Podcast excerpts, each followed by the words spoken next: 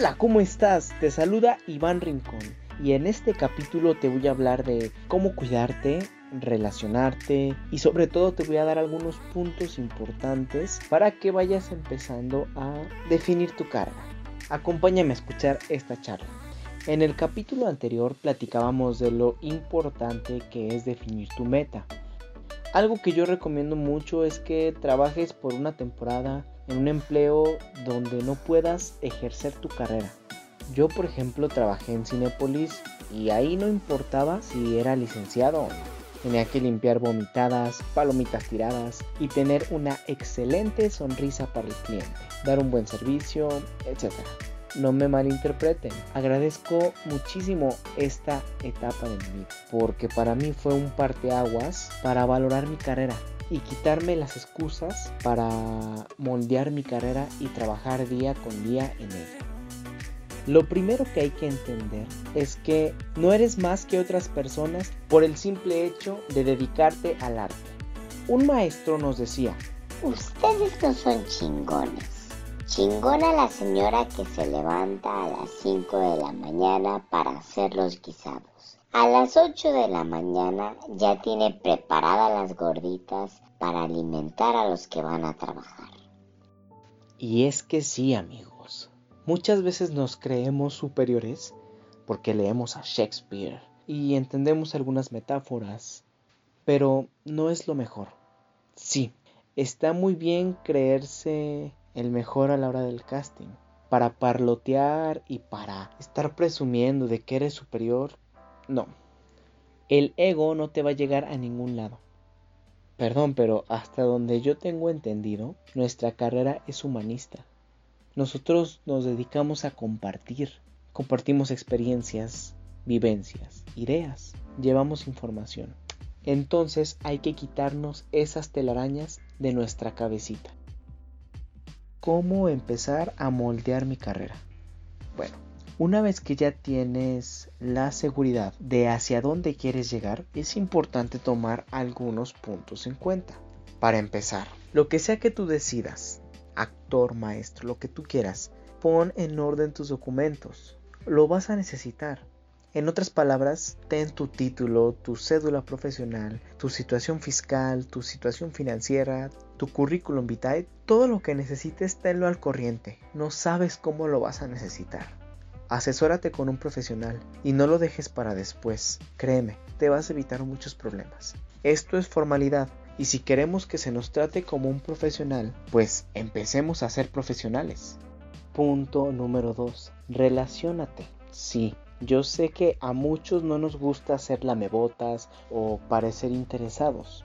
No te estoy pidiendo que hagas eso. Te pido que te relaciones. ¿Cómo? Date el tiempo de conocer a la gente tanto a maestros como a la gente del medio, a compañeros. En muchas ocasiones vas a tener trabajo gracias a esas relaciones. A veces el conocer a un maestro te abrirá puertas. A veces una persona que conozcas en un casting te dará el contacto para futuros proyectos. Te va a ayudar a saber dónde llegar. No desperdicies esa oportunidad. Ahora, ¿cuál es la mejor manera de conocer gente? Bueno, pues asiste a talleres, ve a los eventos sociales. Tú sabes que en las reuniones, por lo general, es más ameno el ambiente, pero no abuses, no seas un investigador y no te juntes con alguien solo porque quieres sacarle información. Deja que las cosas fluyan y si puedes conocer a alguien y conocerlo en otra faceta y se da el tema, adelante. Si no, simplemente trata de ser agradable y obtener su contacto. Algún día puede servir. Por ahí dicen que debes de cuidar los trabajos que haces. No te claves en ese tema, porque acuérdate que eres un recién egresado, así que no te puedes dar tu taco. Tampoco te estoy diciendo que elijas proyectos que no vayan con tu meta de vida. Simplemente te pido que no te cierres. A veces van a ser proyectos que no funcionen, pero ya te permitieron conocer a otras personas y eso puede generar trabajo a futuro. Cuida tu trabajo. Esto aquí en China es indispensable. ¿A qué me refiero? Bueno, primero que nada que sepas hacer tu trabajo, es decir, que seas efectivo con tu actuación, además de las características de cajón que siempre se buscan, puntualidad, limpieza, responsabilidad, efectividad, honestidad, profesionalidad, etc. Cuando tú compras algo, pues esperas que funcione, ¿no? Lo mismo sucede cuando te contratan. Ellos esperan que sepas hacer tu trabajo y que lo desarrolles en las mejores condiciones. ¿No te ha pasado que escuchas hablar mal de alguien? No, mira, es que yo sé que a Sara la quiere la gente, pero es que siempre es súper impuntual y no se puede.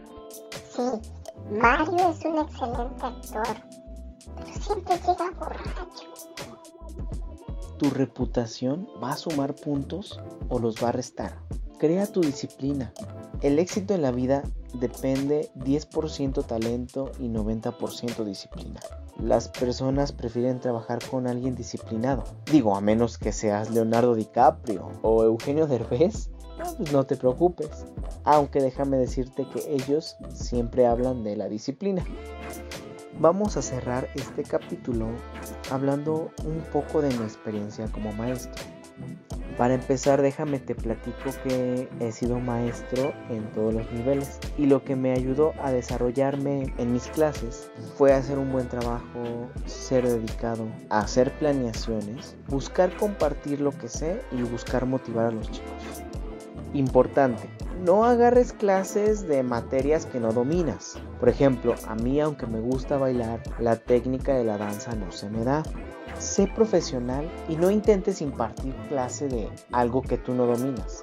Ahora, también hay que entender que no va a requerir lo mismo tu alumno de universidad que tu niño de preescolar. Yo prefería dar clase en escuelas particulares o ya con gente más grande voy a enlistar rápidamente más o menos lo que me sirvió para los diferentes niveles. Primaria y preescolar requiere mucha energía y mucho control de clases, muchas dinámicas, muchos juegos y que se diviertan los niños. Secundaria a mí me costó trabajo porque esos niños no quieren hacer nada. Tuve que trabajar con su propio lenguaje, buscar sus intereses. Con ellos tomé los clásicos del teatro y dejé que los adaptaran. Imagínense, Hamlet con narcos y cosas así. También les di clases de actuación con su celular para que aprendieran los planos y secuencias. Les permití adaptar sus propias historias en formatos poco convencionales, como conversaciones de WhatsApp. Con prepa trabajé las inseguridades a través del teatro, un poco de juego y de improvisación. Ya después nos fuimos inclinando a la actuación en forma. A los chicos de universidad no estaban estudiando artes, sino arquitectura. Entonces les di historia del teatro y para ellos funcionó más llevar videos que pararme a hablar de los antepasados. También analizamos textos y ellos a través de el reflexionarlo podían entender más el texto. Y bueno, con mis alumnas de ballet trabajé la expresión corporal, buscando que mostraran sentimientos y después lo fuimos interiorizando. Esta es mi poca experiencia que tengo como docente, pero la verdad es que lo que más te va a servir es conocer a tus alumnos, saber sus necesidades y las tablas. Sobre la marcha irás aprendiendo. Tú no te preocupes, más bien ocúpate y busca muchas dinámicas, muchas formas diferentes, sal de lo cotidiano. Eso te lo van a agradecer los chicos.